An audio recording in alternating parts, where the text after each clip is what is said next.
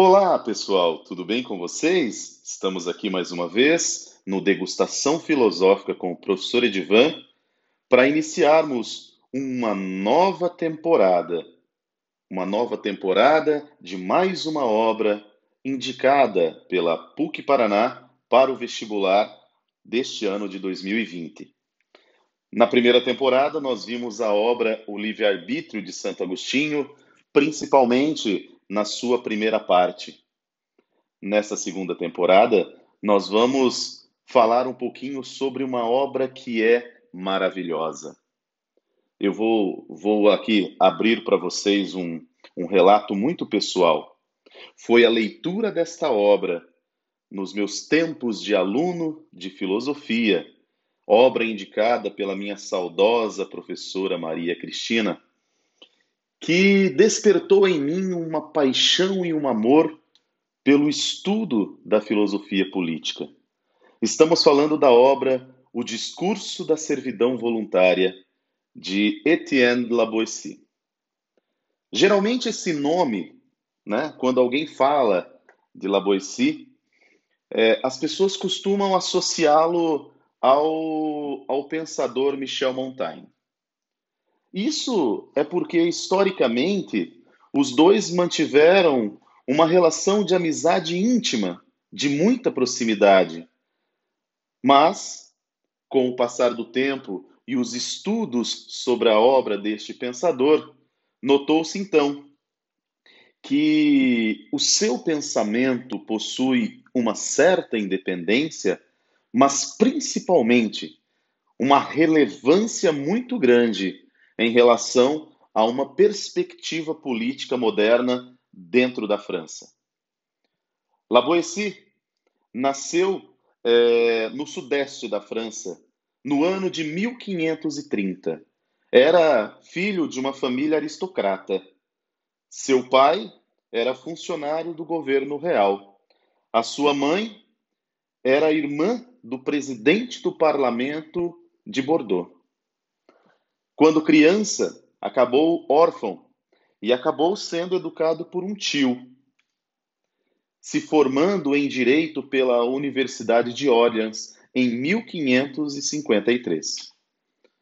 No, no ano que viria, né, mesmo estando abaixo da idade mínima requerida devido ao seu grande talento, à sua grande sabedoria, à sua habilidade especial, uma inteligência, uma rapidez de raciocínio, ele foi nomeado ao parlamento de Bordeaux, onde construiu uma carreira como juiz e negociador diplomático até o seu falecimento. Diga-se de passagem, muito precoce, com 32 anos. No fundo, se nós olharmos na vida de Laboissy, nós vamos ver a vida de uma pessoa precoce em todos os sentidos. Torna-se órfão muito cedo. A sua grande obra, da qual trataremos nesta temporada de podcast, foi escrita ainda na juventude.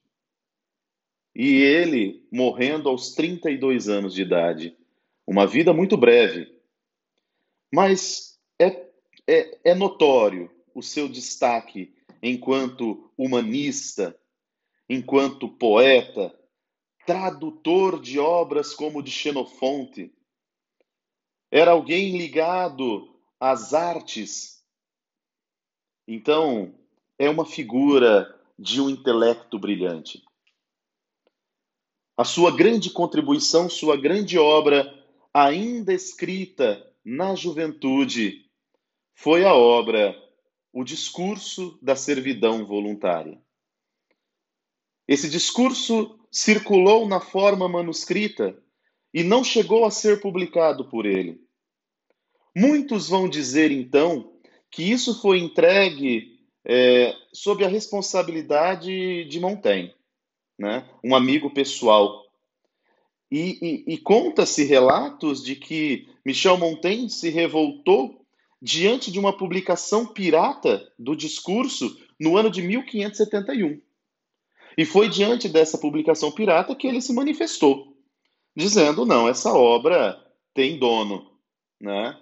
essa obra tem fundamento. Essa obra vem de alguém que é brilhante, que é fundamental. Isso é, é, é muito interessante de nós entendermos o quão um pensador de uma vida tão breve causa um impacto tão grande em pleno século XXI. Como eu disse, eu fui fortemente influenciado pela leitura dessa obra e ela mexe com a gente, ela mexe com o nosso modo de entender e perceber as coisas. Entre os muitos pontos importantes e relevantes dessa obra, eu gostaria de ressaltar para você, como um aperitivo na nossa degustação da obra, para você começar a sentir o sabor dessa obra, eu trago para você alguns pontos importantes. O poder que um só homem exerce sobre os outros é ilegítimo na concepção de Laboissy. A preferência pela república é fundamental em detrimento da monarquia.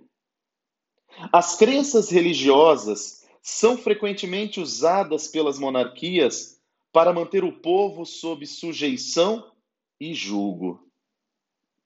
A afirmação da liberdade e da igualdade de todos os homens na dimensão política é marca desta obra. Evidencia pela primeira vez na história a importância da força da opinião pública. E, claro, repelindo todas as formas, todas as maneiras de demagogia. É notório o pioneirismo nesta obra. É perceptível o quanto Laboissy nos traz uma reflexão sobre essa nossa maneira de nos posicionarmos diante do poder. Uma maneira, muitas vezes, de servos, de subalternos, entregues ao poder do outro. E o que é mais interessante, isso é provocador demais, entregue de uma forma voluntária, entregue de uma maneira voluntária. Ou seja, é interesse do homem fazer isso.